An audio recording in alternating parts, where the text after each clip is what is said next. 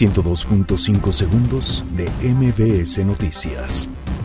Moody's advierte que la economía de México seguirá desacelerándose en 2019. Juez concede dos suspensiones definitivas contra Santa Lucía. Juez federal deja sin efectos la suspensión definitiva concedida a Emilio Lozoya contra orden de aprehensión. Marcelo Ebrard asegura que no habrá tolerancia contra los traficantes de migrantes.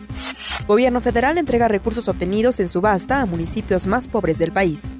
Volcán Popocatépetl emite columna de ceniza de 5 kilómetros de altura. Donald Trump lanzará su campaña de reelección en Orlando, Florida. Muere a los 67 años el expresidente de Egipto, Mohamed Mursi.